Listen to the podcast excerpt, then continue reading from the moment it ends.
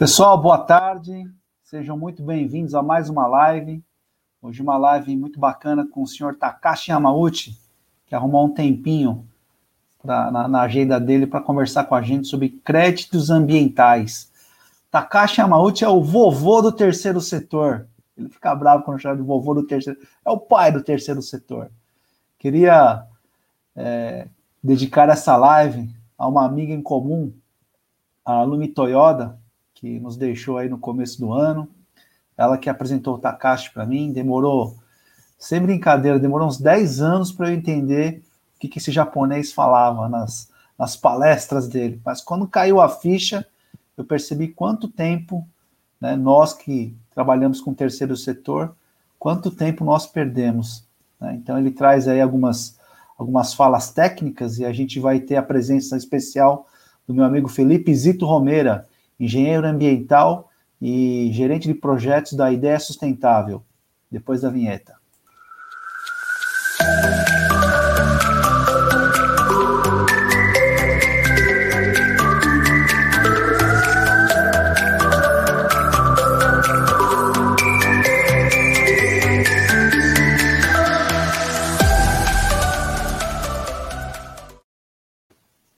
Takashi-san!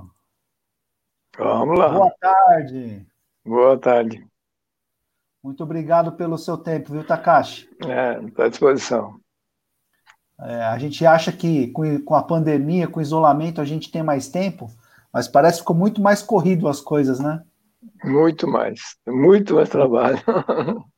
É, Agora bem... descobriram que eu estou em casa, é fácil, né?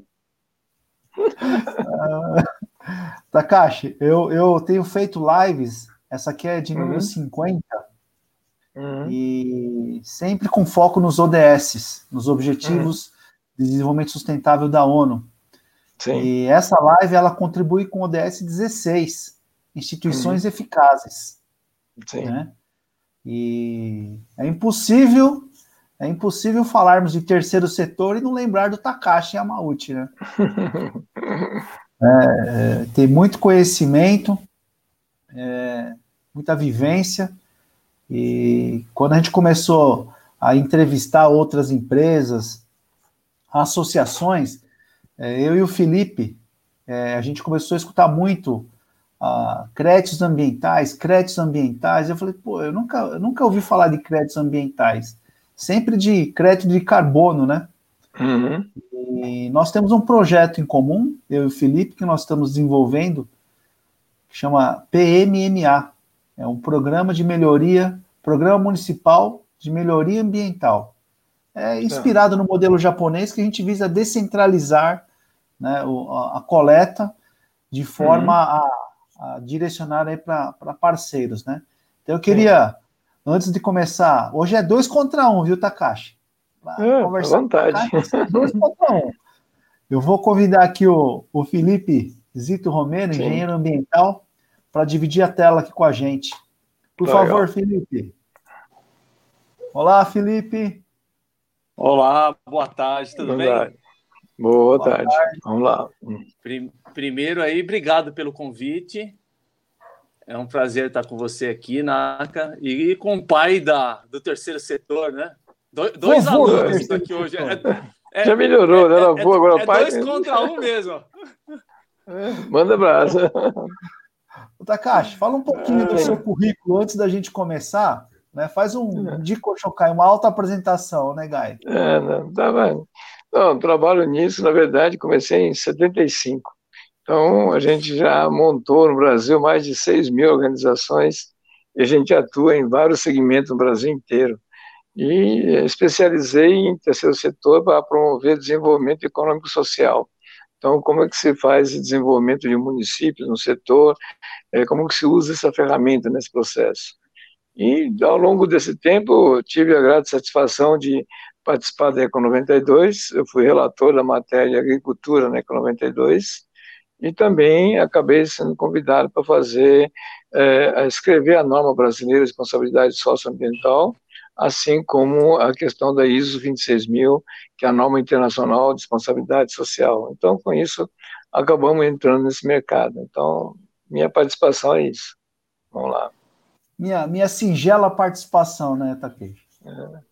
Ah, dizer, quando a pessoa pergunta para mim, tem currículo? Não, você entra no Google, põe meu nome e você vê lá, pô, vai fazer currículo porra nenhuma. Ô, Takashi, eu tenho visto que você está muito na Zona Franca ali. Por que, que você está dando muita palestra lá na Zona Franca? Tem algum. Não, eu, lá tem uma base. Na verdade, em cada região do Brasil, a gente tem uma base de uma organização que a gente está montando em vários lugares no Brasil, que chama um produto que chama CIMASA Sistema de Monitoração e Avaliação Socioambiental. Então, com isso, cada região, tem no Nordeste, tem na região Centro-Oeste, tem várias organizações sobre isso. E que o caso lá no Norte lá está em evidência muito grande por causa da questão internacional do processo. Então, a gente está envolvido em vários produtos, programas internacionais que há um desvio enorme de dinheiro, de finalidade que está acontecendo lá. E a gente está justamente é, centralizado lá mais tempo por causa disso. Então, questão indígena, por exemplo, você não tem noção do que que, do que, que se passa, na verdade, tá? E a gente está no olho do furacão por causa disso. Né? Então... Eu fiquei preocupado, falei assim, então levando o Takashi lá para o Nordeste, ali para o Norte e Nordeste, é. falei assim, pô, tem que é. ficar aqui no, no São é. Paulo. Eu tenho até praticamente cruzo esse Brasil, Norte e Sul uma vez por mês, né? Você está em São Paulo como. hoje? Hoje estou em São Paulo causa da pandemia mudou tudo, né? Mudou rota de avião, mudou os horários, mudou tudo. Então, está é, uma bagunça, né? Até, até mês que vem, outubro, a gente ainda vai estar tá nessa bagunça até acertar a malha viagem. Né? Quando começar a acertar a malha viagem, a gente volta à normalidade. Eu vou uma média de é, seis a oito trechos de avião por semana. Agora estou voando quatro, mas estou tentando diminuir, né? Mas é, é complicado. Tá. Takashi, vamos, vamos, vamos direto para as nossas dúvidas? Vamos lá. É, eu sei que, que é, eu, sou, eu sou da área de exatas, né, Takashi? Uhum. Não, não vai dar risada se eu fizer perguntas absurdas aí. Não vai, não vai puxar nem a orelha ao vivo aqui. A, a, a, a porrada leva de qualquer jeito. Pode, pode fazer. Você me conhece mesmo. Eu, eu e o Felipe visitamos algumas, alguns, algumas associações, né, até Sim. empresas, que trabalham com, com, com resíduos sólidos urbanos. Sim. Né? Eu lembro de, uma, de um almoço que nós tivemos, que você foi bem claro, assim, ó, quem trabalha com resíduo, com, com, reciclagem, com resíduos, ele tem que ter um pezinho no terceiro setor, é isso? Sim, porque é o seguinte, você trabalhar com resíduo com uma empresa, eu falo que o cara é literalmente um babaca, que eu falo, porque está pagando imposto à toa nessa operação. E não só pagando imposto, os créditos ambientais não está tendo com isso. Então, você compra um produto de catadores, um monte de coisa, sem nota, sem nada, e você vende esse produto com tributação. Então, tem dois tipos de crime, na verdade. A compra de produtos através de catadores que não têm entrado o dinheiro adequadamente, o pagamento adequado, né? e, por sua vez, quando ele vende, ele tem que pagar tributo em cheia. Então, literalmente, o, o cara ignora o terceiro setor. Se fosse isso uma associação, não teria esse custo e poderia estar pagando certinho e não teria essa tributação no processo. E não só isso, quem compra produto dessa organização ainda tem a vantagem de ter renúncia fiscal, que é um outro instrumento que a pessoa não sabe usar. Né? Então, ah, hoje, é, criou uma cadeia de comércio de produtos recicláveis e de coleta seletiva de uma forma extremamente equivocada. Tá, vamos, vamos devagar, Sensei, vamos, vamos. devagar, eu tenho, que, eu tenho que anotar aqui algumas coisas. Então, assim, se eu tenho várias empresas de um segmento, vamos pegar, vamos pegar hum. vidro, vidro, hum, tá? Eu tenho vários fabricantes de vidro, várias empresas. Hum. Você gostou, né, Zito? É, eu tenho várias empresas, Isso. tá? Hum. Segundo setor. Hum. E aí eu tenho uma associação de terceiro setor uhum. que faz frente a essas empresas. Sim. Tá? Ela é terceiro setor, uma associação Sim. aqui de vidro. Sim. Tá? Sim. E aí eu tenho a cadeia. Eu falo a cadeia, coloca-se intermediários, atravessadores, uhum. ou como gostam de chamar de urubus, né? Uhum. Todo mundo aqui coletando, cooperativas, né? Recebendo vidro. Uhum. Saiu uma matéria na Rede Globo que, a, que os fornos de vidro não podem parar. Então, Eles não. Chegaram ao absurdo de sair a matéria-prima aqui e abastece de novo o forno é. só para ficar. É. Né? Exatamente. E teve uma valorização durante esses últimos tempos aí. Hum. Então eu tenho que. E usar... um produto que muita gente não quer coletar, né? É. é. Então eu tenho, eu tenho essa cadeia, né, Takashi? Sim. Essa cadeia aqui, ela vende, ela, ela é, vende, né, ela coleta o vidro dos consumidores, uhum. né? E acaba passando esse, esse, esse vidro aqui para atravessadores até chegar na transformação. É. Qual que é o modelo ideal aqui, Takashi? A associação pode vender diretamente, ele pode expedir nota fiscal desse produto e não tem tributação. Eu não sei porque eu tenho que entregar na mão do intermediário. Então, Mas simplesmente. A, os, intermediários, os intermediários são a capilaridade da coleta. Não, né? não, não, não, não, não. Não é capilaridade de porra nenhuma, não. Isso é, é, a, é a, a, moleza que o cara quer ter para poder não, não, não se unir. Eu quero ganhar meu dinheirinho e acabou, e vira as costas e vai embora, entendeu? Então, na verdade, é o individualismo das pessoas que não sabe utilizar a ferramenta que foi dado para isso. Tem uma associação, posso juntar de vários catadores do processo e fazer uma venda direta ao, ao fabricante do vidro. Porque quando a fabricante do vidro comprar esse material, ela vai poder fazer com que essa despesa seja renúncia fiscal dedutível do imposto dele, porra. Enquanto que se você for entregar na mão intermediário, intermediário, por sua vez, explora e forma cartel para poder definir preços. Automaticamente, ele também paga tributo nessa operação. Então, tem todo um efeito cascata de tributação à toa no procedimento. Enquanto que se isso fizesse normalmente, a associação pode entregar para a empresa, seria o ideal. Ele tem nota então, fiscal, não é tributado e ainda pode ainda dar esse pagamento. Né? Deixa, deixa eu te interromper, porque uhum, assim, é, é, questões logísticas, tá? Sim. O vidro, o vidro, né? Uhum. Ele precisa de, de, vamos imaginar assim, para viabilizar a logística do, desse vidro uhum. de, de, volta, ele precisa de uma caçamba, de, sei Sim. lá, 25 toneladas. Sim. Né? O catador, os intermediários, eles não têm essa, essa, essa condição de estocagem desse material. Uhum. uhum. Né? Então, eu acredito que ele seja um papel importante, por quê? Porque vai chegar num atravessador, como nós conhecemos lá no Paraná, o Rei do Vidro, que ele uhum. tem uma caçamba e a população uhum. já conhece e leva todo o vidro para ele. Ele já Sim. vai quebrando na caçamba, quando enche, uhum. ele sai lá para vender. Tá? Uhum. Então, é, eu, eu não, não quero questionar o, os, os intermediários. Eu sei que tem os, toda a cadeia, ela vai chegar a alguém que tem a capacidade de armazenar Sim. a quantidade que a indústria quer. Quando essa uhum. indústria, quando esse acumulador, que eu vou chamar aqui, ele junta uma caçamba, ele, ele vende para quem esse, esse, esse, esse caco?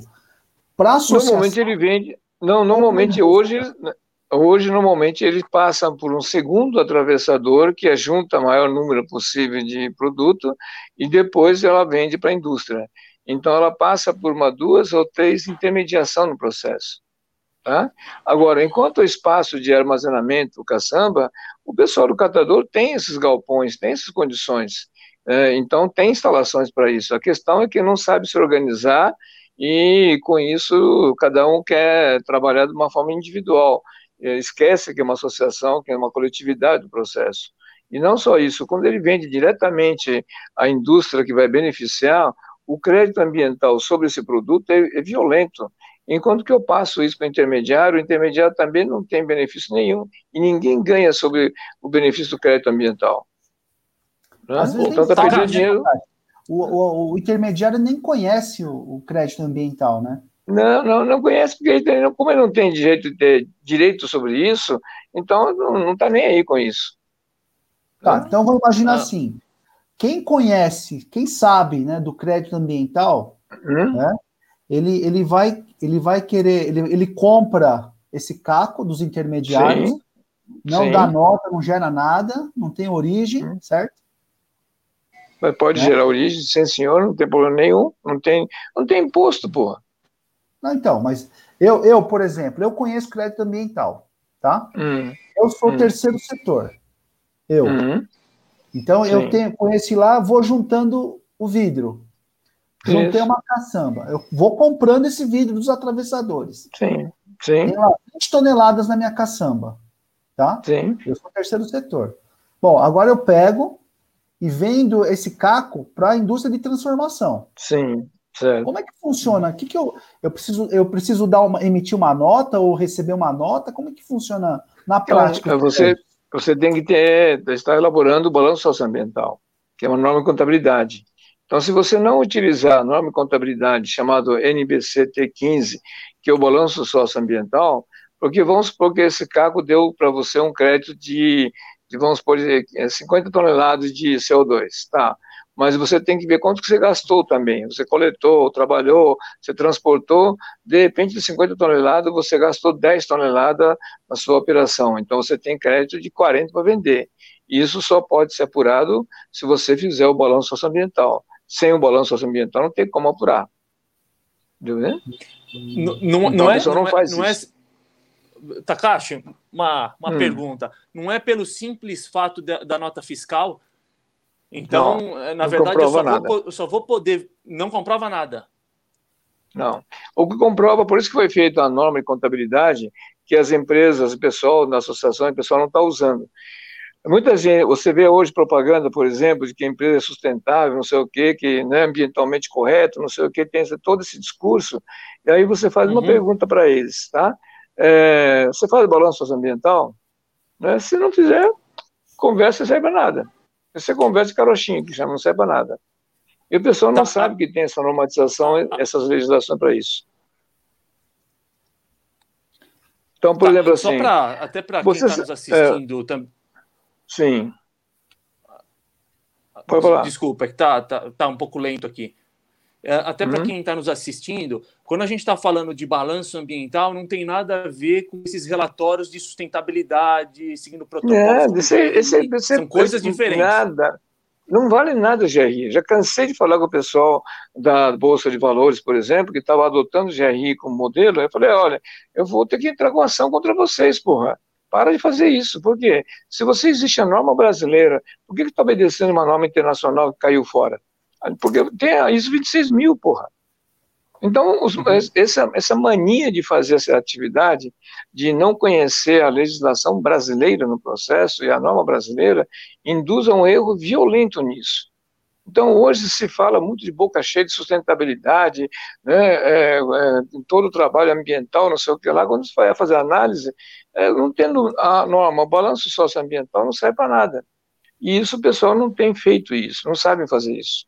Por exemplo, assim, um dos assuntos, apesar de ser uma norma de contabilidade, a obrigação é a participação do engenheiro ambiental para fazer o cálculo passivo e contingências ambientais.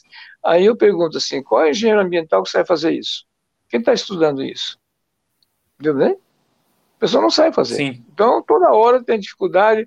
Né? Como é que calcula isso? Vamos para assim, vai. Numa empresa, por exemplo, é, eu preciso considerar, por exemplo, não só o que gasta energia elétrica, né, que eu preciso compensar essa, essa, esse é, gasto de energia que causou o problema ambiental, e eu preciso calcular qual o volume de água que está utilizando, qual o material que ela utiliza no seu processo, e preciso calcular, por exemplo, como é que meus funcionários saem das suas casas, vêm ao trabalho, como é que eles voltam. Esse é passivo do contratante. Então, isso leva-se em consideração na contabilidade no processo. Então, quando você uhum. paga uma conta de luz, por exemplo, você tem o valor da conta, mas automaticamente embaixo dele tem o quilowatt-hora, não tem? Né? Na toda a conta de luz. E tem todo o, o, a avaliação do consumo anual, não tem? Aqueles dados que vai abastecer o balanço socioambiental. Aí o engenheiro tem que calcular e ver qual é o passivo ambiental que ele teve. Ah, eu economizei energia. Ele economizou porque ele quis, só para ter mais vantagem. Mas ele precisa neutralizar esse valor que ele teve de passivo ambiental. Então, essa atividade não está sendo feita. Então, muita gente hoje que se fala na questão socioambiental, de boca cheia, ou antivir no site né, do pessoal, é, não tem a, a, a, apresentação do balanço socioambiental. E o balanço socioambiental não é só isso, não, tá? Não é só a questão ambiental, não. O primeiro item do balanço socioambiental é o primeiro temor que as empresas têm. Por que temor? É, você já ouviu falar em distribuição de resultado da sua empresa com os funcionários, participação no lucro dos funcionários? Já ouviu falar, não tem? Hum. Sim. Qual, me, me, indica qual é a empresa que fazem isso. Qual que vocês conhecem? Entendeu, né? São algumas empresas de grande porte que fazem, né, multinacionais que fazem isso, não é isso? Você sabia sim. que isso... Então, mas você sabia que isso é um direito constitucional do trabalhador, no artigo 7 da Constituição Federal, inciso 11, que todas as empresas, tá? tanto urbana como rural, são obrigadas a distribuir resultado para o funcionário? Sabiam disso? Não. Então, aí o cara planta meia dúzia de árvore, é bonzinho. O cara está cumprindo a obrigação, a obrigação trabalhista constitucional brasileiro, porra. Então tem que começar por aí o negócio. E para isso, outra coisa, não é para distribuir o lucro da empresa, não. Alguns, alguns empresários chegam para mim e falam assim: não, então quando tiver prejuízo, esse cara vai pagar? Mas, porra, caramba. Para isso existe uma norma de contabilidade, deixando bem claro que existe um negócio chamado o quê? Valor adicionado. O, empre, o empregador não tem nada a ver se houve má gerência na empresa e causou prejuízo financeiro, ou ele fabricou esse prejuízo para não pagar o tributo, então não tem nada a ver. Então existe a norma de contabilidade chamada T3, cálculo de valor adicionado. Então a empresa tem que distribuir o que valorizou a empresa de um ano para outro, e não o que sobrou de dinheiro. E, e é bem claro que essa, essa distribuição tem que ser feita para o trabalhador direto e aqueles que prestarem serviço a ela. Terceirizado também tem direito. Pô, tá na Constituição Federal Brasileira, porra. Que coisa, né? Ai, então vai. Vamos lá, Takashi, ó. Então, Meu, questão ambiental, tá, voltando ao ambiental. Viu, viu, viu, Takashi? Vai tirar o som é. de muita gente, hein? Ué, mas eu faço isso o tempo todo, porra. Então, na questão ambiental, não adianta querer levar vantagem ou apresentar o que tá, ele fez de vantagem ambiental e o que ele causou de problema. Como é que contabilidade? Por isso que a norma de contabilidade foi feita para poder fazer a demonstração disso, né? Então, tipo assim, Sim. vai, não tem agora um, um modismo de reuso da água? Sim. Tem né? Todo mundo, ah, o reuso da água. Pô, o cara que faz reuso da água, é o cara, se, se não está fazendo a devolução no lençol freático e está usando a água de chuva no processo para ele, para fazer o reuso, ele é de Gerson puro. É só levar vantagem, pô. Agora, se eu estou usando o excesso da água que eu devolvi no subsolo para poder contribuir o lençol freático e ainda sobrou o excesso da água e eu usei isso para reuso, bom, meus parabéns. Agora, se ele só fez reuso para ele e impermeabilizou o solo onde está construído, então o cara não, não, tem nenhum crédito ambiental. Entendeu bem? Então, Sim. a questão ambiental é bem complicada. E não é só né, estou falando questão do crédito de carbono. Não, o crédito de carbono é um fator, mas eu tenho a questão, por exemplo, produtor de água. Né? Eu estou uhum. consumindo água no meu processo. Como é que eu vou compensar e neutralizar a água? Né? A questão sonora, né? Que é outra questão séria, né? A questão das partículas no ar também entra nisso também, tá? Então não é só, o crédito ambientais é muito mais complexo do que só o crédito carbono. Se fala muito em crédito carbono de boca cheia, no entanto, não tem nada feito, né? É. E setores, tá por exemplo, que podia ganhar, é, para lá, para falar. Não, não, pode continuar, depois eu, eu coloco. Pode, ter, tá. pode finalizar. Um, um, caso clássico que existe, por exemplo, quem tem um crédito ambiental violento e não sabe usar, por exemplo, quem é setor agrícola. Então, por exemplo, lá, é, café, vai. Ah, você sabe que um pé de café é pequeno, tem um tamanho, vai crescendo, vai aumentando a massa foliar, não vai? Então, cada massa foliar que vai aumentando é crédito ambiental. Assim como cada grão de café que produz, tem carbono lá dentro também. Então, tem créditos ambientais. Agora, pergunta qual produtor de café no Brasil que tem isso? Não tem. Não é. fazem. Então, então, maior briga com o pessoal para isso. Agora, lá fora, em outros países, por exemplo, você pega, por exemplo, o caso da, de, de é, Equador, vai. Equador foi o primeiro país no mundo que começou a negociar créditos ambientais do café. E ele começou a manipular o mercado. Da caixa. Lá. Sim. Quando eu fico quietinho assim, que eu comecei a viajar aqui. deixa, deixa eu, vamos pegar esse caso do café. Tá? Sim. É, eu tenho lá uma plantação lá, não fala para ninguém, tem uma plantação minha de café. É. né? Alguns hectares ali, né? É, eu entendi que eu preciso abraçar o contador, falar para ele estudar a NBC 15. T15, T15. NBC T15. 15. Ou seja, isso. contador, estuda isso aqui, ou eu procuro um contador que conheça Sim. essa norma. Sim. Para fazer meu a norma, a norma, só para ter uma ideia, é uma resolução do Conselho Federal de Contabilidade, chamado 1003, foi feito no ano de 2004. E ela entrou em vigor no 1 de janeiro de 2006. Você está colando esses números aí, né? É, estou colando, é. Tá, tá, né? Então, vamos lá. Meu contador fala assim, Flávio, você tem aqui de créditos ambientais da, da minha plantação de café. O quê? É, quilos? Não, aí, o contador não vai, fazer, não, não vai saber fazer essa porcaria nenhuma. A norma de contabilidade é bem clara. Ela falou assim: os dados não contábeis você tem que contar com especialistas. Já, já lá o de cá está falando, contador, só, você sozinho não vai conseguir fazer. Então trata de juntar outras pessoas. Por quê? Eu tenho que pegar o agrônomo, eu tenho que pegar o engenheiro ambiental, para que os dois me dê dados técnicos. Isso é, o que, que eu coloquei de produtos químicos, o que, que eu danifiquei na questão ambiental. Por outro lado, eu preciso calcular para o engenheiro ambiental qual o crédito que eu tive em toda a produção do café. E aí preciso ver que eu gastei também, eu causei problema, então eu usei trator, usei máquina, um monte de coisa, eu vou tirar esses, esses passivos, assim como se eu usei produto químico na, na, na terra, eu tenho que também tirar o passivo dele, tal, o que sobrou na contabilidade que eu posso vender. Então eu posso vender então, o café mais o crédito ambiental. Então, vamos partir, vamos partir que, que já cheguei nessa, nesse, nesse saldo aí, Esse número. balanço ah. positivo, certo? Positivo. Uhum. Tá? Esse, esse saldo positivo, eu posso vender para quem? Para a cadeia pra quem tiver café, interesse. Pode ser ou não. indústria do pneu. Qualquer um.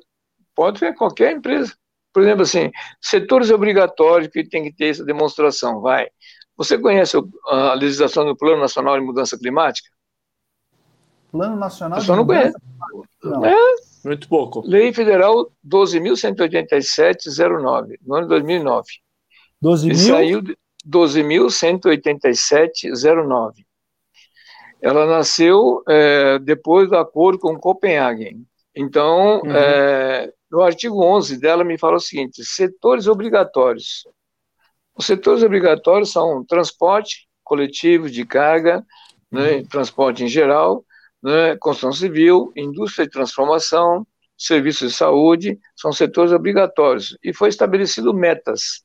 Isso é, de 2010, que a lei saiu em 2009, então de 2010 a 2020, esse ano, as empresas têm que demonstrar redução de consumo de água, energia e emissão de gases em 36,1%. E a partir, é, como isso é, foi, tá, já está acabando o processo, uhum. o acordo que foi feito depois no Paris, ela foi prorrogada que até 2030 tem que cobrir 40%. Agora, como é que vou demonstrar isso se eu não tenho balanço socioambiental? No achômetro, no chutômetro, no laudo fajuto, eu não tenho que ter o balanço para provar isso. E ela, inclusive, colocou o seguinte: isso aí tem de preferência nas licitações. Bom, com isso, a, o artigo 3 da Lei das Licitações, que é 8666 de 93, foi regulamentado através de um decreto federal chamado Sustentabilidade. Decreto Federal de Sustentabilidade. O que, que ela me fala? Se eu estou participando uma licitação e a outra empresa está participando, outra, hoje, menor preço que estaria levando o serviço. Mas o que, que ela me fala, essa, esse decreto? Se eu tiver o atestado de sustentabilidade, meu preço pode estar 25% acima do meu concorrente e o serviço é seu. Sabia disso? Eu sabia então, porque eu já escutei uma palestra sua já. É, então, isso, por exemplo, agora. Já ouvimos. Todo, todos os candidatos de governador, dos prefeitos da, da, da, cidade que me procuram, eu sou culto e grosso. Se você fizer essa porra, eu te ajudo. Caso contrário, não quero saber de você, não. Não ajuda nada, não. Entendeu? Eu estou fazendo leis municipais para fazer isso também. É, a gente vai e conversar aí, sobre essa parte de leis. É, isso. Então, é... com isso, você estrutura e essas empresas precisam de crédito. Então, se esse crédito se for vendido por uma associação, esse valor não é, é o valor simplesmente de despesa da empresa. Ela pode utilizar isso como renúncia fiscal dedutível da empresa. Então, por que, que não faz isso? O problema é que grande parte das associações e entidades que deveriam trabalhar com isso também não tem conhecimento, não sabe trabalhar com isso.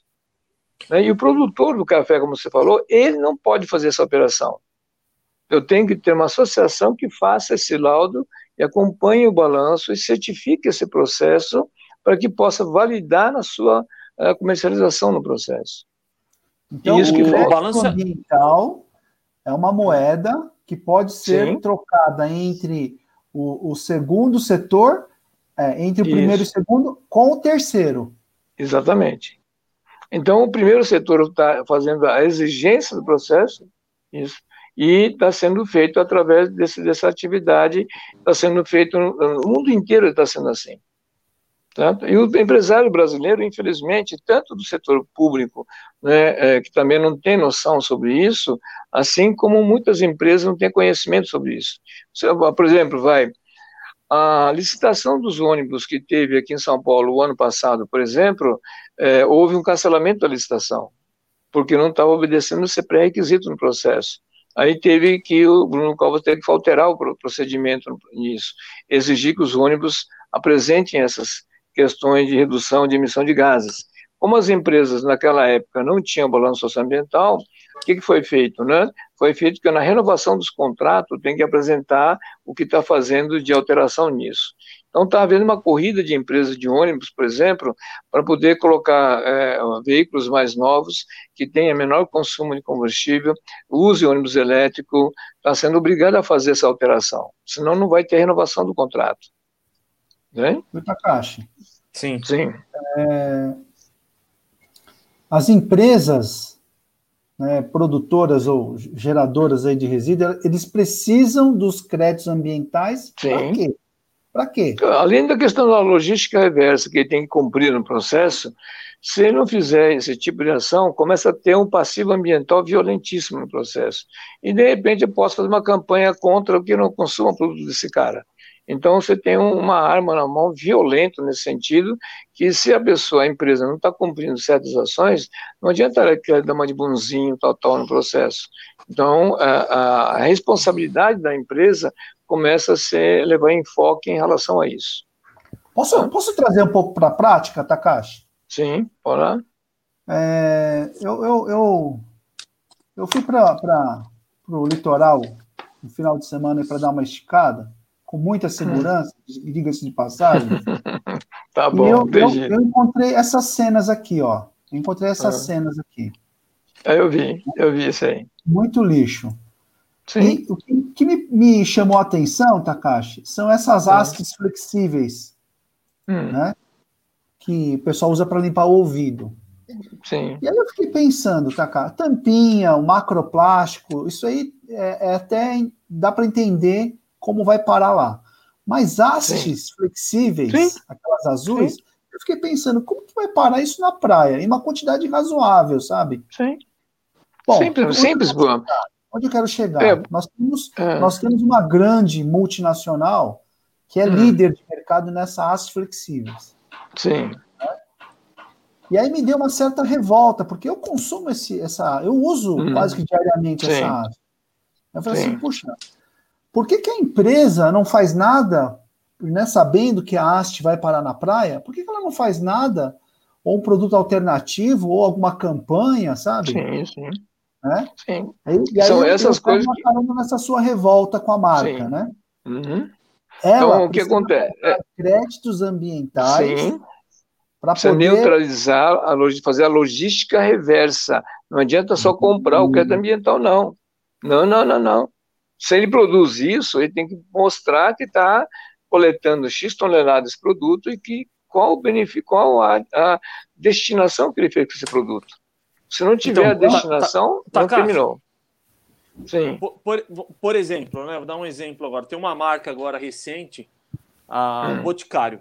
Né? Ela Sim. fez o, ela fez agora um, implantou um sistema de logística reversa numa loja própria dela. Então uhum. ela pode, ela por si, ela pode gerar os créditos ambientais Lógico, obrigatório, não é lógico. Né? Ele é obrigatório implantando um próprio sistema de logística reversa, sim, ou ela pode sim. comprar os créditos por um terceiro, seja um Não, uma... se você não cumprir, veja bem, do seu produto, a logística reversa é bem clara, é do seu produto. O balanço socioambiental é da sua forma de produção e distribuição. Duas coisas diferentes. Uhum. Né? Um não, não, não anula o outro. Deu bem? E não adianta só comprar créditos ambientais para poder fazer o balanço dele em relação à zona de produção dele, da indústria dele ou do sistema de distribuição dele. O produto em si tem que ter logística reversa para ele. Então são duas coisas totalmente diferentes que a pessoa faz confusão, tá? E as empresas não fazem nenhum nem outro, na verdade. Então, uhum. Takashi, é, como, como, que fala, Zito, aquela, aquela questão do, do não é que está regulamentado, o medicamento foi recente, é ah, os acordos setoriais. Isso. Então, hum. não, não, não, não, significa que somente os produtos ou as empresas que, que estão no, nos acordos setoriais. Qualquer não, uma, não, nenhum. A lei, a lei de a logística reversa é bem claro, é para todos, todas as produções, não importa qual produto você vai fazer. Posso né? pegar um exemplo? Se é móveis, pode. É, vidrinho de esmalte. Sim. Vidrinho de esmalte, que eu não achei quem faça, quem faça isso ainda. Já Entrei em algumas lojas, perguntei se eles coletam vidrinho de esmalte usado, que hum. tem o um resto de, hum. de, de, tinta lá, né, de solvente e tal. É, um professor de ecodesign falou assim que é, joga-se um solvente, joga tinta no jornal, descarta o jornal hum. como rejeito e o vidrinho isso. como vidro, né? Mas ninguém é. faz isso. A empresa produtora desse esmalte, desse uhum. vidrinho, o que, que ela teria que fazer, Takashi? Porque, na verdade, é uma cadeia. Então, veja bem, a empresa de esmalte, que é o responsável final da venda do processo, ele deveria coletar esses materiais, né, da, os vidros de esmalte no processo, e ele reencaminhar para a reciclagem no processo. Então, se ele não consegue fazer isso, ele pode pagar uma associação que faça coleta, um monte de coisa, por isso que a lei permite que esse valor não seja incluído no custo de produção do cara, para não ter essa uhum. desculpa, o governo fez como renúncia fiscal para ele, deduzido o imposto que vai pagar para o governo federal, pô. Entendeu, né? Então ela ah, fez é. isso. E não faz, não usam, porra. Prefere dar uma desculpa muito mais em relação né, à dificuldade de operacionalizar e não, tem, não entra nesse detalhe de execução do trabalho. Então, ele não faz nada, nem a política é, de é, logística reversa e nem a neutralização socioambiental do produto dele. A, a, gente então, pode entender. Hum. Desculpa te cortar, mas a gente pode entender Não, que muitas empresas, então, elas estão colocando essa responsabilidade nas mãos das associações. Não, não, eles não estão miguelando direto. Não, não, eu falo associação, é a associação, por hum. exemplo, que representa uh, o setor. O setor. Né? Então, não, nem exemplo, isso. O setor de plástico, o setor de alumínio, não, enfim. Nem, Nem isso. Nem isso.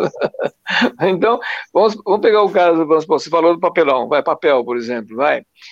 É, o setor de papel e papelão foi o primeiro segmento que trabalhou com créditos ambientais no Brasil, tá? Ela simplesmente, a produção de celulose da região instalada no sul da Bahia, por exemplo, ela foi todinho bancado com a venda antecipada dos créditos ambientais de, de eucalipto ela foi feita a venda no mercado europeu, na verdade no mercado alemão, e com esse dinheiro eles fizeram todo o replantio do eucalipto. Então, todo o plantio de eucalipto dessa empresa, ela não pagou nada, ela recebeu como crédito ambiental antecipado. E todo o processo de papel, por exemplo, hoje tem uma busca de papel para reciclagem, um monte de coisa, que as empresas estão trabalhando no uso desse material reciclado. Tanto que o papel reciclado, por exemplo, que substitui sulfite, por exemplo, antigamente era um produto de qualidade muito ruim e muito caro no processo, ao longo do tempo você pode ver que abaixou de preço violentamente nesse uso desse mecanismo. Então são segmentos que estudaram nesse processo e é o único segmento que foi uma organização especialmente para essa finalidade. Então elas montaram uma associação para trabalhar com isso. Né? Agora, outro segmento de, de produtor, produção industrial, infelizmente, só se preocupou em fazer chacrinha como se fosse um sindicato patronal e não no sentido de trabalhar em tecnologia, em desenvolvimento alternativos, atender essa parte da questão socioambiental. Então, isso, infelizmente, está acontecendo de uma maneira generalizada no Brasil. Tá? Só... Takashi, Vamos lá, pronto. Pode atender, Vamos Takashi. Lá. Não, não. pode, pode Takashi, é, desculpa a minha insistência nesse, nesse, nesse modelo, mas eu preciso entender o, hum. o, o mundo ideal, tá? Sim. O mundo ideal. Vamos pegar vidro, tá? Sim. Nós já falamos do esmalte, do vidrinho de esmalte. A associação que representa as indústrias de vidro elas compram vidro, né? uhum. né? E compram assim, na, na, elas pagam lá o, o as uhum. entidades que recolhem o vidro para ela. O vidro é direcionado para a indústria de transformação e ela, Sim. essa associação, terceiro setor, que faz a, a administração das notas e dos Sim. créditos. Então, Sim. a associação, ela comprou X toneladas de vidro e repassou para as uhum. indústrias de transformação então ela acaba tendo um banco de créditos, mil não, créditos. Não, por, não, porque essa associação ela não é de interesse público e não é uma entidade ambiental. Ele é apenas uma entidade de classe. Automaticamente não tem direito à imunidade e nem os créditos ambientais no processo. Então, então esse não adianta nada.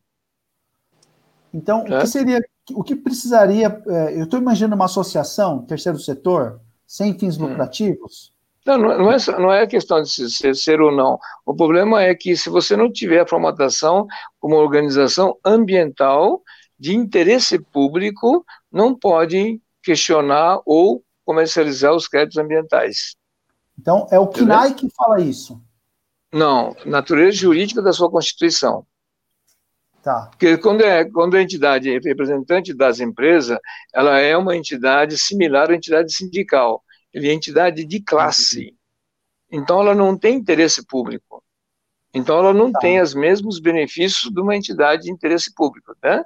A então, diferença é essa. Ela teria que ter um instituto. Não, é uma associação de interesse público. Ela poderia manter uma organização, outro CNPJ, especialmente para essa finalidade. Tá. Então vamos lá. Eu, eu tenho essa associação de interesse público. Uhum. Ela faz a intermediação, não sei se é esse o termo, mas Sim. Um, Sim, os atravessadores, pode. coletores de vidro Sim. e as indústrias de transformação. Então, eu acabo tendo, né, se, se eu fosse uma associação de interesse público de vidro, uhum. eu tenho lá uhum. X créditos ambientais, certo? Isso, isso. As indústrias, as indústrias, elas precisam comprar esse crédito. Isso, exatamente. E a pergunta uhum. é, né, Takashi, acaba virando um leilão? Sim, pode fazer, pode fazer leilão entre as empresas. Inclusive, esse é o questionamento que a gente está discutindo aqui, através da Bolsa de Bovespa, por exemplo, em São Paulo, que precisa regulamentar esse processo para que haja um leilão de mercado disso. No mundo inteiro tem isso. É, no Brasil, infelizmente, por exemplo, poder pegar referências para destinar a cotação, a gente tem que consultar o mercado europeu ou americano, porque nós não temos uma bolsa de regulamentação disso no Brasil. Tá? Porque vai chegar então, por hora, enquanto... hum. que o órgão Sim. regulamentador, o órgão que autoriza a empresa a funcionar, não, não, não sei se é CETESB ou qual órgão uhum. seria, tá? mas ela vai chegar e falar assim, olha, você está com passivo muito alto, Sim. se você não reduzir isso, você não vai ter o alvará. Sim, exatamente. Não só o alvará, e pode aí... caçar ou paralisar a produção. Então, e aí, tá? a, hum. a indústria do esmalte ali, que faz o vidrinho, assim, pelo amor de Deus, ela vai acabar pagando mais caro, né? Uhum. Para poder continuar uhum. operando. Sim, só que se você tivesse essa associação de interesse público, vendendo esse, esse vidro coletado para essas indústrias, ela poderia comprar esse, esse valor, tanto o produto, a matéria-prima, assim como créditos ambientais, e uhum. isso seria dedutível do imposto de renda dela. Então não tem custo adicional porra nenhum. Entendeu? Então não tem essa justificativa uhum. que vai me encarecer o meu produto. Ao contrário, vai te baratear porque você vai reduzir o custo operacional seu. Isso que a turma não sabe ah, fazer. É melhor que Bitcoin, não é não? Muito melhor, pô. Você não tem noção do que hoje vale créditos ambientais. Vocês não têm noção, tá? Então, é, e principalmente nessa região sul-sudeste, que é onde a agricultura está bem presente no processo, o pessoal não tem noção do que, que é isso. Produção de laranja, vai, produção de cana. Cana, antigamente, quando botava fogo, tinha problema sério. Agora não bota mais fogo. Dá um crédito ambiental violento no processo. Tá? Sim. E, então, e a gente o pessoal tem... não sabe usar isso. Sim, é verdade, Takashi. A gente tem observado que tem surgido empresas novas, uhum. uh, empresas ligadas à tecnologia, que estão implementando iniciativas como essa, que recolhem os materiais, Sim. os resíduos, né? Por exemplo, vidro, enfim, uh, basicamente sem custo. E eu acho que eles, eles recebem eles recebem através dos créditos ambientais, né? Lógico, são o que, o que dá dá o, dá, o, dá o sustento, vamos chamar, do processo, tá? Né? Agora, é, infelizmente, o que acontece hoje no Brasil, que além da falta de conhecimento desse instrumento chamado balanço socioambiental, como esse tema não é abordado na academia, né?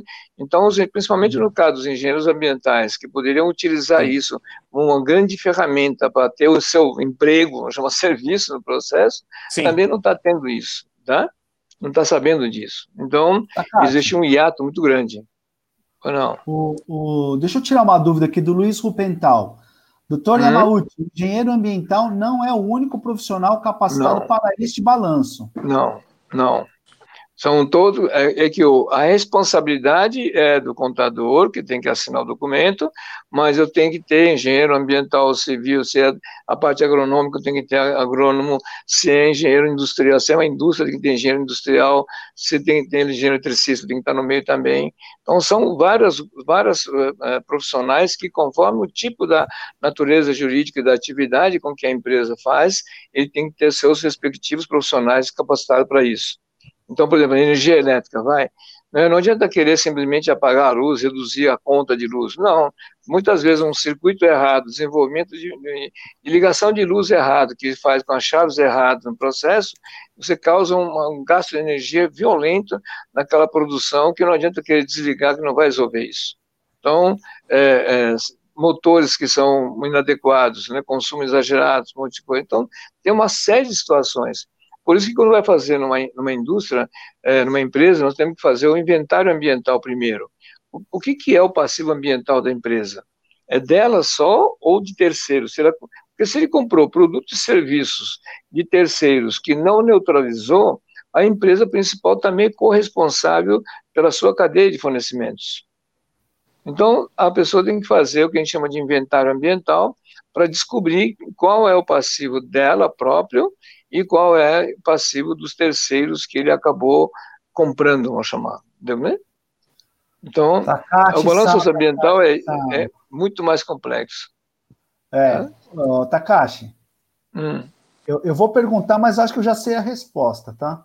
Hum. É, quem estiver escutando a gente, ou quem escutar depois, ah, eu acho que vai ficar com a seguinte pergunta: Como e onde eu faço um curso para fazer o balanço socioambiental da minha empresa? Tá, então, em primeiro lugar, o que, que nós, é, é, nós estamos fazendo, né? É, nós fazíamos o curso presencial para poder preparar os auditores de responsabilidade social, de que preparar os auditores, as pessoas técnicas para isso.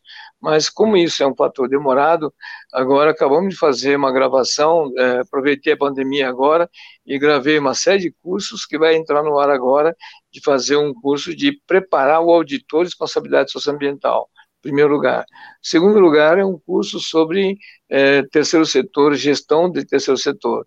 E com isso, a, a ideia nossa é começar a popularizar isso de, e massificar esse tipo de capacitação e entendimento disso. Tá? Então, então, então eu é, posso deixar o seu e-mail aqui para quem quiser saber mais.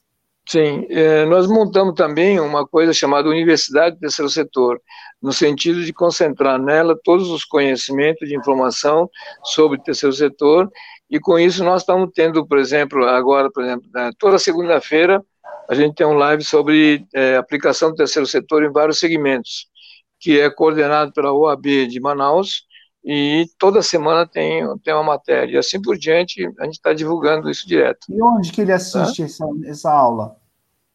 No YouTube? É, no YouTube, dá, dá para entrar no YouTube, tá? No seu? É, se quiser ter, não quiser entrar, na, é melhor entrar na UAB Manaus, Amazonas, tá?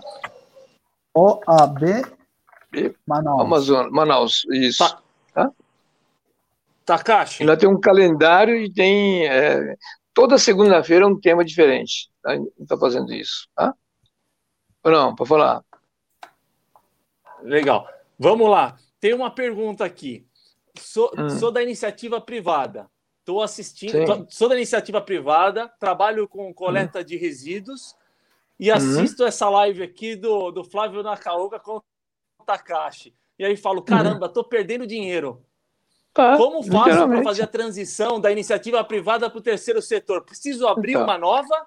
Ou eu posso não, fazer pode, essa, é, essa conversão? Não, é, não, a gente recomenda o seguinte: como já tem uma empresa, já tem um capital investido, um monte de coisa, né, então eu prefiro manter essa empresa para ser a dona da marca, do capital, dos investimentos, e depois altera a função dela, em vez de ser comércio de recicláveis, um monte de coisa, e monta uma associação separada que faz a gestão dessa unidade dele.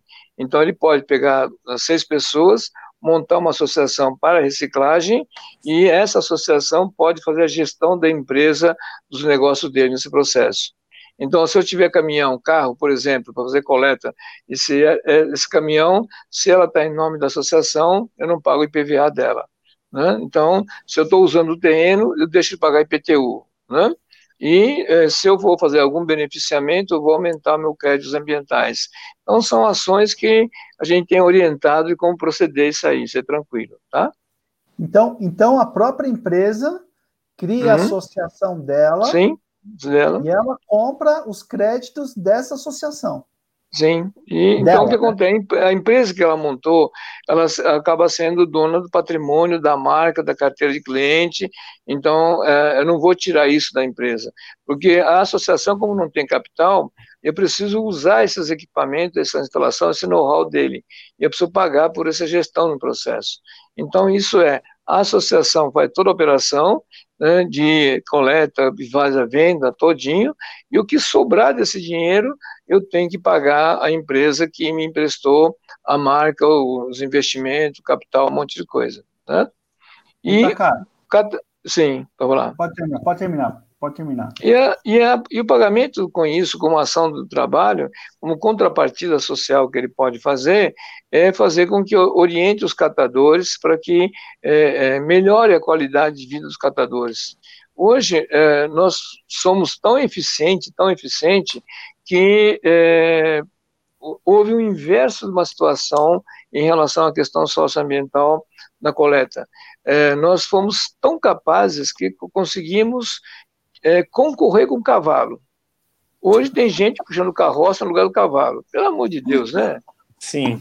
Pelo amor de sabia, Deus. Eu sabia que ia sair uma dessa, viu, Takashi? Né? Não, tá, não tem como, porra.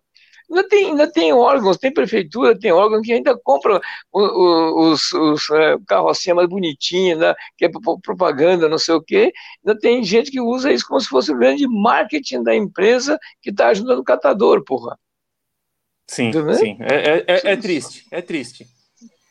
Pelo amor de Deus, pô. É, tá mas é, nós temos muito que, que, que aprender e, e, colocar em prática, né, Takashi? Porque sim. não é brincadeira, o, né? Ambiente, o, problema nosso não é só isso, não, tá? Só para ter uma ideia, vai. Em outros países, vamos, vamos, pegar lixo, vai, lixo urbano em geral, tá? Em outros países não se joga fora comida. Né? Não tem lixo de comida molhado, tá? Não porque Sim. eles consomem tudo, não, porque na, em cada casa, na sua pia de cozinha, tem um triturador. Então toda a comida é jogada ali triturada, não vai para o lixo, porra. Então o lixo que vai é só material seco, plástico, tal, tal, que hoje está usando coleta seletiva, não tem necessidade de fazer porra nenhuma de coleta seletiva. Takashi, que, que, que, hum. que, ali, que, ali, que, aliás, o Takashi, eu, até o, eu e o Flávio, na nossa, nossas pesquisas, a gente viu que é o grande vilão é o orgânico, né? Sim. É. Dá uma olhada nesse Porque... gráfico aqui, Takashi, ó. Hum. Esse aqui é, é fonte Anurb, tá? Esse é, verde é. é orgânico, ó, que vai para o aterro. Exatamente. Exatamente. É. E isso não precisa nada disso. Deixa eu tirar uma dúvida. Só que existe, existe uma, uma, um, um, um, um, uma espécie de uma combinação das empresas uhum. nesse segmento que acaba fazendo lobby. É, é, e no Brasil, né, no passado, também nas pias de cozinha já tinha triturador. Deu bem? Uhum. Mas vamos sair dessa seara aí, Takashi. Você está entrando uhum. para um, um caminho que eu não quero entrar aí, sabe? é, é, Takashi, no Japão, no Japão, em 2013, é, eu estive lá pela Jaica e o meu cunhado que mora lá tinha um, um lava um lava-louça, um aparelho de lavar louça. Uhum. Aí eu almocei lá e eu queria lavar louça. Ele falou assim: não, não, não precisa lavar. Deixa aqui na uhum. máquina. Não, eu lavo, né? Não, não, Flávio. Lavar, olha o que ele falou para mim. Lavar louça ficou comprovado que você gasta 30% mais, mais de água. Sim. Então, o que o governo fez, que o poder público fez no Japão, ele incentivou, né, os Sim. moradores a comprarem máquina de lavar é. louça, né, dando, descontando alguns tributos, enfim, né, tirando alguns é. impostos. E a população aderiu ao lava-louça, né? Sim. A minha pergunta é, né? É, seria um, um, um, caso similar se o poder público incentivasse, né, ou desse algum, algum benefício para as indústrias sim, baratear sim. esse triturador? Para mudar essa não precisa Não, não precisa fazer nenhum incentivo, não, tá? O que precisa é criar leis municipais compatíveis nesse segmento, tá? E isso que o pessoal não sabe fazer. Né? Então, por exemplo, nós estamos fazendo esse tipo de ação, né? É, fazer um caso, por exemplo, de responsabilidade socioambiental. Para que cumpra isso, então a gente tem feito propostas de leis nos municípios. É, eu tenho ido nas audiências públicas para poder defender essas leis, para poder aprovar essas leis. Então, qualquer cidadão brasileiro pode apresentar proposta de leis no processo. E se isso for feito via audiência pública, é, o Poder Executivo não pode vetar essa lei, senão ele perde o cargo. Então, existe essa, esse esforço que pode ser feito. E aí depende da mobilização da, da comunidade local. Então, se não tiver uma consciência e a comunidade né, é, ciente desse processo, ele pode exigir esse tipo de situação e, e posso limitar, tipo assim, vai, é, as novas construções daqui para frente, vai, habitacional. Se não tiver o triturador, eu posso simplesmente criar um sistema de um tributo IPTU progressivo, mais caro né? Tá. Então, uhum. posso fazer esse tipo de ação, né? Ou posso tá. não aprovar o projeto. Tá? Professor, professor. É? Professor, é, você falou de um ponto de um ponto X para frente. O ponto X para trás, o passivo, né? Sim. Quem instalar o triturador pode ter um desconto uhum. em tal taxa. Não, eu acho que não. Por aí não. Não é por aí não. Sabe por Tem que ser daqui para frente. Takashi, uhum. Esse gráfico aqui eu não posso usar como base. Se tudo isso hum. aqui vai para o aterro, tem um custo para o cidadão. Certo? Mas que existe outros interesses por trás disso que esse volume aumente.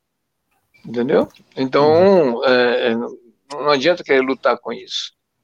Então, eu prefiro fazer daqui para frente. Tudo bem? Faz, tá. fazer uma, então, eu posso dar desconto esse... em PTU, um monte de coisa, que aí a turma vai querer ter isso. Entendeu? Tá?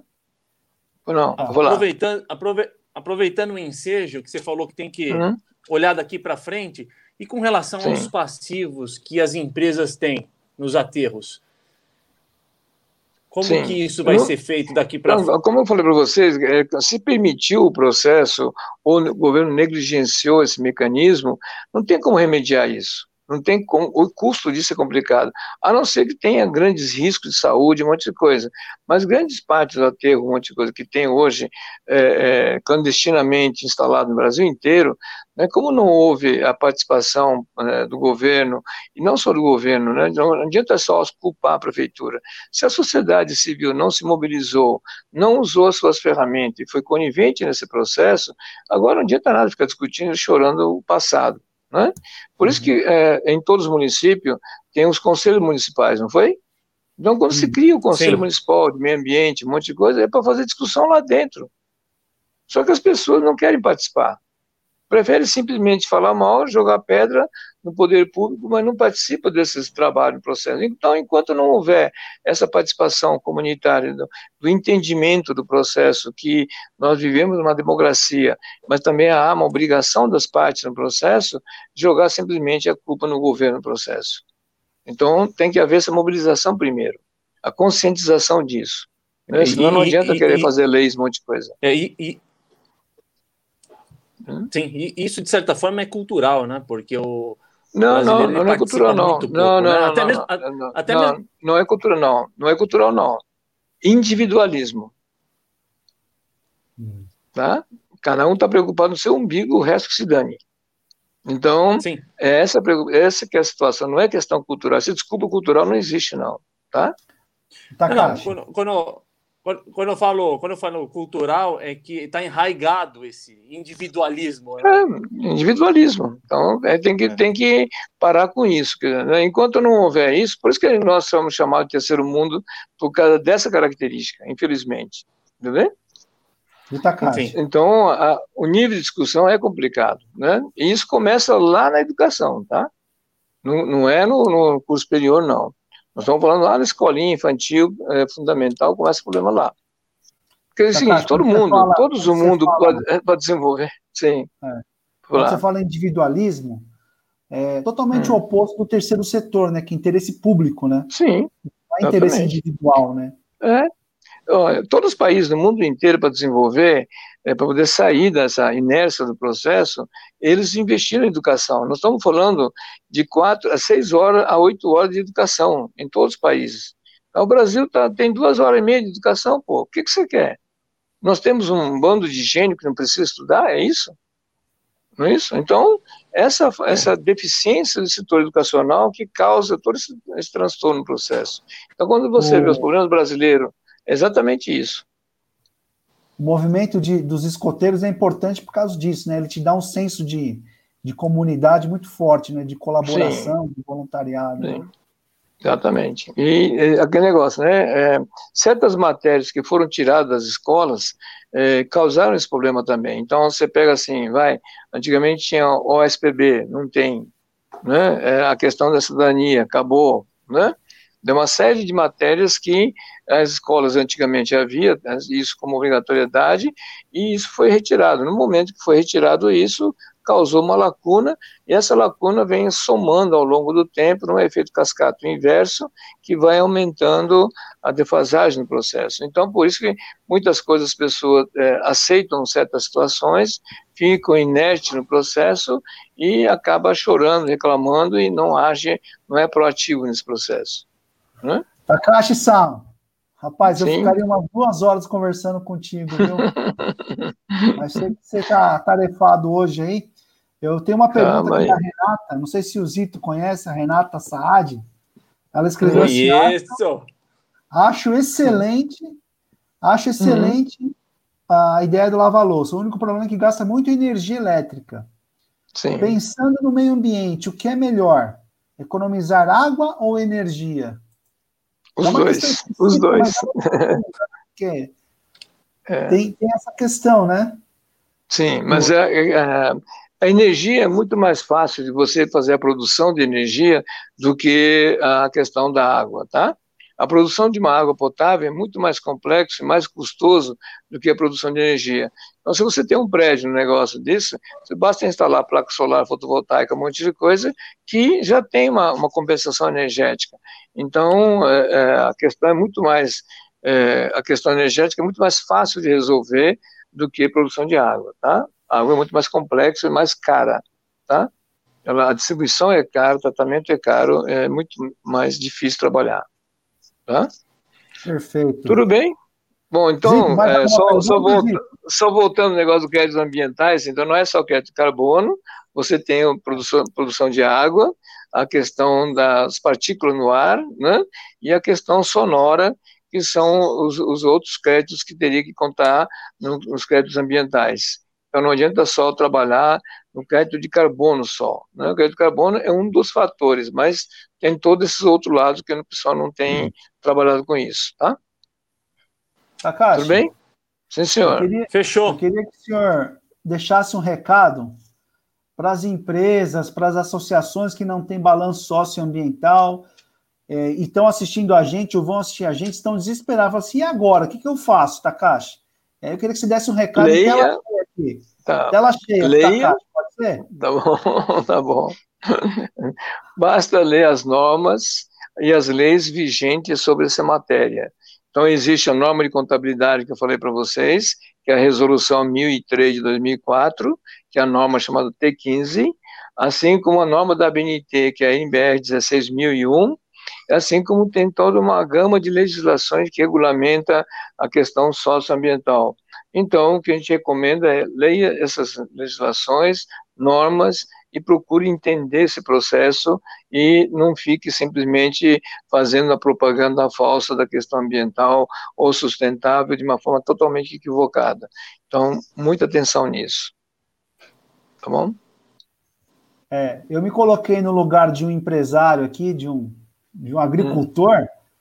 Uhum. Né? Leia, leia, leia, né? Falei assim, eu vou ler, não, eu quero, quero conversar com o Takashi. Pode mandar o um e-mail, tirar as dúvidas. Pode mandar e-mail, tá à vontade. Tá? eu responde, tenho feito, sim, eu tenho feito seminário no Brasil inteiro sobre isso, é, bem entendido. No seminário que nós organizamos para isso, não cobramos honorário, bem entendido, só pedimos que nos pague a despesa de transporte, não cobram honorário sobre isso. Né? É, se a empresa quiser uma assessoria para isso, aí sim a gente é obrigado a, a cobrar. Mas tem que formar uma equipe local para poder fazer isso. Não adianta querer assim, oh, eu quero uma empresa, eu quero fazer o balanço ambiental, eu quero te contratar. Não. Você tem equipe? Se você não tiver equipe, negativo. Entendeu? Tá? tá então, tá. só para resumir, Takashi, a pessoa que tem uma empresa, segundo setor, iniciativa privada, Sim que trabalha com, com reciclagem, com coleta, com transformação, ela tem que criar uma associação, uma associação. dela mesma, Isso. pode ser dela Ou mesma. se você quiser, em torno dela, se bobear, tem gente que fornece para ela que são associações. Já hum. tem, já. Só que essas associações, o coitado não sabe nem administrar. Então bastava fazer um acordo com um cara desse, falar, vem cá, vamos trabalhar junto, pô. Entendeu? Tem um monte de associações criado por aí, e o coitadinho está na associação, não sabe nem para que, que serve aquele negócio. E precisa tá ter um tempo mínimo de vida a associação, né? Não pode ser recém Não, não. Pode, pode. Eu posso criar hoje e operar amanhã sem problema nenhum. Não tem mais obrigação disso. Isso, isso, isso é, é eu, eu, sei a resposta, mas só, só para confirmar, Caixa. Isso não é maracutá, é, é, é legal, não, né? Legal. A legislação que permite fazer isso recentemente, que não precisa nem de certificação, é a Lei Federal 13.204 de 2015. A 13.204 de 2015, se você olhar o artigo né, 84b, uhum. né, ela é bem clara sobre isso. Então, tem uma. Está tá falando, não precisa certificar. Vamos facilitar essa porra, tá vendo? Tá, Takashi, é? última pergunta. Sim. Então, última, última pergunta. É, então, somente a nota fiscal não me garante para vender os créditos ambientais. Não. Preciso do balanço. De jeito nenhum. Para o balanço. É? Porque se a empresa está tá com um passivo ambiental violento, não adianta querer vender só o crédito para ele. Pô. O cara quer dar uma de esperto, pô, né? Então, então não pode Perfeito. fazer isso.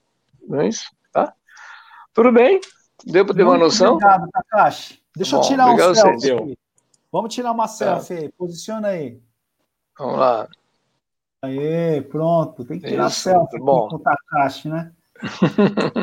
cobrar, hein? Takashi, cobrar. Obrigado pelo seu tempo. Nada viu? que isso. É, à vontade. Eu, eu, quando termino a live, que eu descanso, uhum. começam a vir mais perguntas.